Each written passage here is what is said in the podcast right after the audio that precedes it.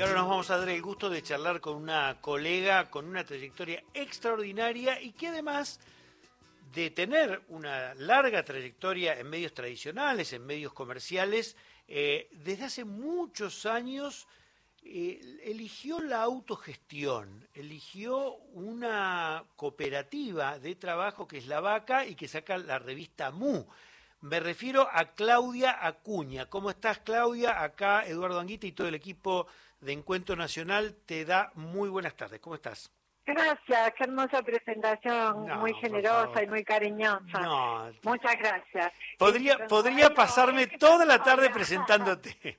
Soy santuario, pero lo has hecho con mucho cariño, gracias. Eh, Claudia, recuerdo en algún momento en una fábrica en el año 2001 que estaban Sergio Ciancaglini, vos y otra gente eh, que conformaron esta cooperativa, que además ahora están, si no me equivoco, en la calle Riobamba.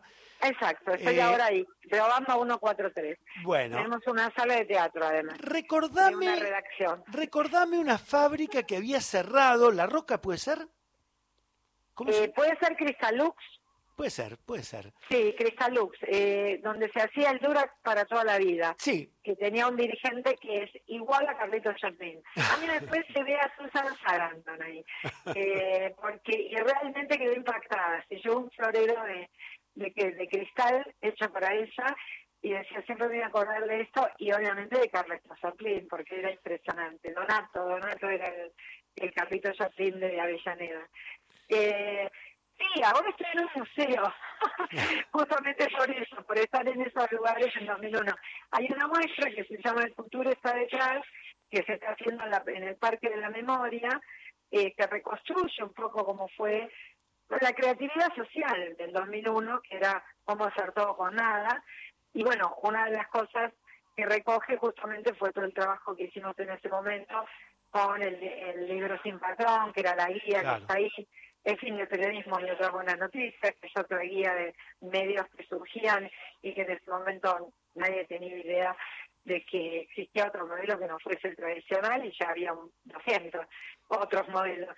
Eh, esas revoluciones invisibles de formas de organización, cuando lo de arriba falla o se, se, pone no democrático, lo de abajo se pone muy creativo. Así que en ese momento debe estar naciendo muchas cosas.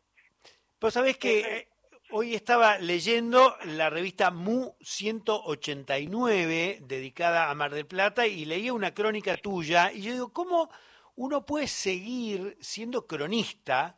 Este, pese a tener responsabilidades, porque Sergio y vos tienen responsabilidades de la cooperativa, de los cursos académicos, de este, buscar publicidad, de buscar este, adherentes. Bueno, yo soy de los que por muy poca por muy poca plata puedo leer Mu.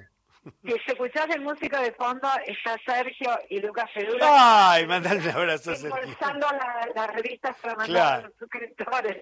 Así que sabemos muy bien quiénes están porque lo hacemos con nuestras manos. Mira, a mí si me quitan, me cortan las piernas, como llaman, no muero. Yo tengo que estar en la calle siempre. Porque es mi forma de, de ser un medium, no solamente un medio. Y entonces sí, estos días estuve todo el día en la calle, hace dos días que no duermo hasta claro, porque aparte de jueves empecé a las 7 de la mañana para ver cómo venía, eh, eh, eh, con, escuchando alucinada los mensajes por altoparlante, y bueno, terminamos a las 3 en Congreso de la mañana. Eh, y ayer lo nuevo, me sentaba a cenar y de nuevo empezó a sonar todo.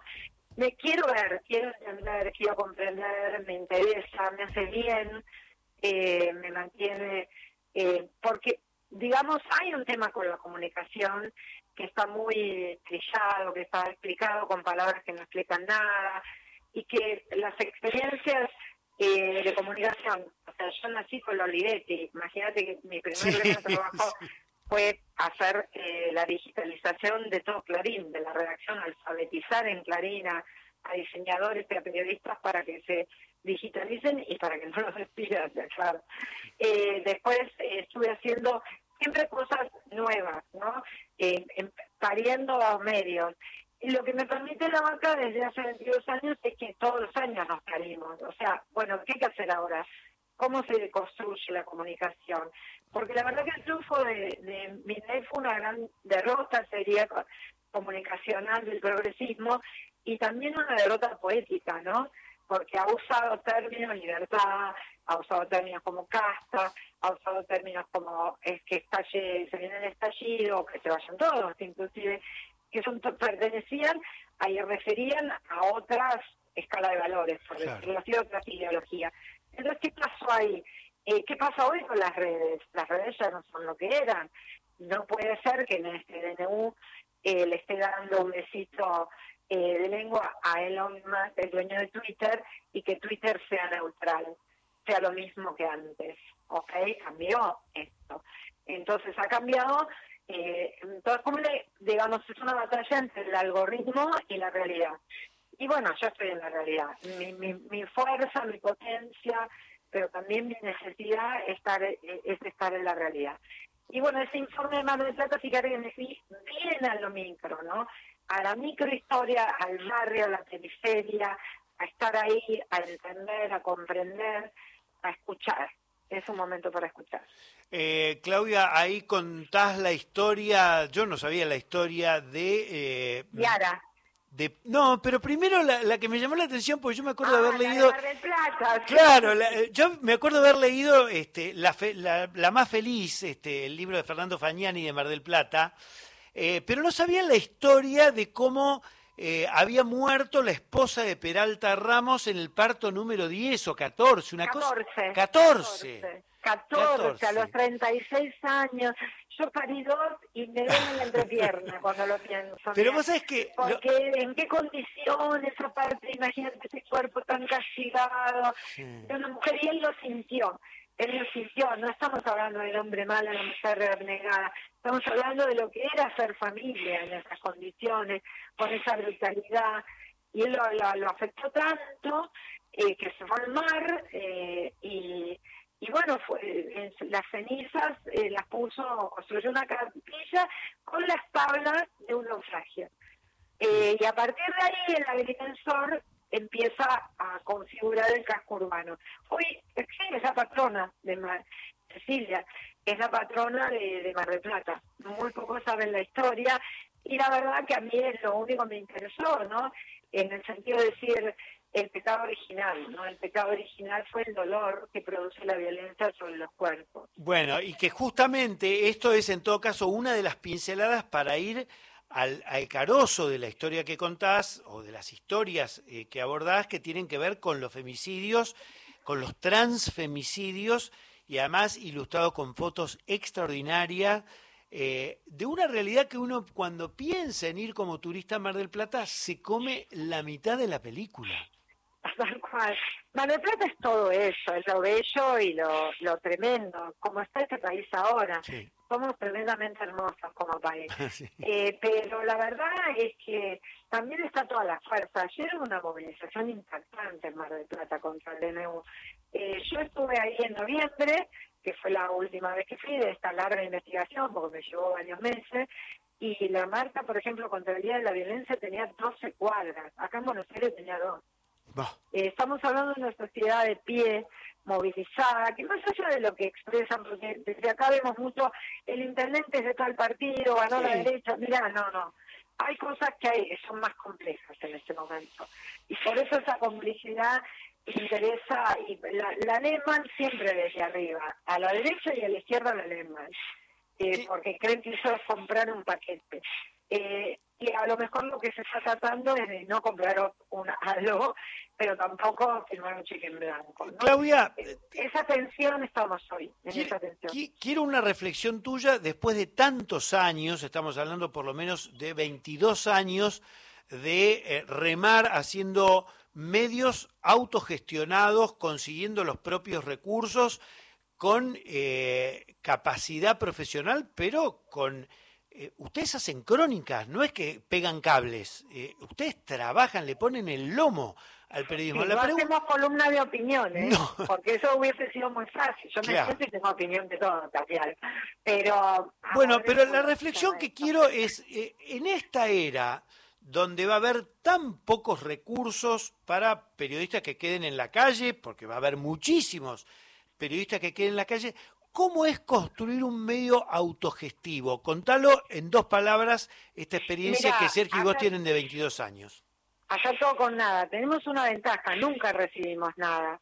Estamos preocupados por los que recibieron mucho, porque esos obviamente están sostenidos con pautas. Nosotros tenemos una pauta meramente simbólica que conseguimos a través de un recurso presentado por Alexia, la Asociación de Revistas Culturales, ni siquiera con nosotros solos, sino con las 100, pero era muy simbólica, nunca no alcanza. Entonces lo que tenés que hacer es periodismo. Tenés que justamente, eh, en vez de hacer ruido, la información, eh, crear y una un lector que te sostiene, una, un mercado lector, por llamarlo así, eh, vos me sostenés, vos me, me ayudás a que yo llegue a Mar del Plata, pago el micro, eh, tengo que comer, volver, digo, lo que hoy no lo hace Clarín, no sé, un pago de viaje. Nosotros fuimos al Amazonas cuando se estaba incendiando. Bueno, hicimos una vaquita. Le pedimos a los lectores, queremos ir al Amazonas. Eh, bueno, dos cosas, ¿no? La calidad de la información, la responsabilidad y tener lectores, tener lectoras. Si no tenés eso, el periodismo no existe. Entonces es un compromiso diario, permanente, que significa además que, que tenés que tener una agenda, porque no puedes opinar sobre todo. Eh, me encantaría, digo, estar en casa, no puedo, ¿ok? Eh, para contar. Y entonces no lo cuento. ¿entendés?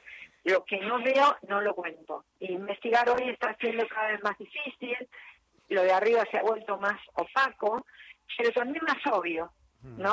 Eh, hoy los intereses, cuando vas al barrio, al barrio más marginal, entendés todo, porque están presentes todos los intereses también más oscuros y más en pugna en la, en la cúpula. Entonces, a veces, eh, irse a, a los bordes es ver el futuro, no siempre es lindo. Claudia, duele.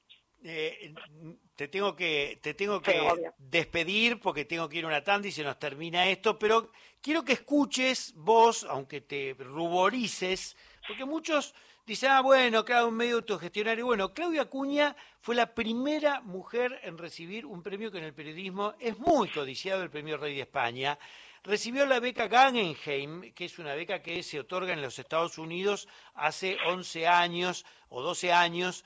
Eh, trabajó en el diario Clarín, fue directora de Tres Puntos, bueno, no sé, una trayectoria extraordinaria en los medios que uno dice, de excelencia no, de excelencia, entren en lavaca.org y van a leer la revista Mu. Mandale un fuerte abrazo a Sergio y otro inmenso para vos. Te quiero mucho, gracias. Muy emocionada, muy generosa. Gracias. No, vos, vos. Claudia Cuña.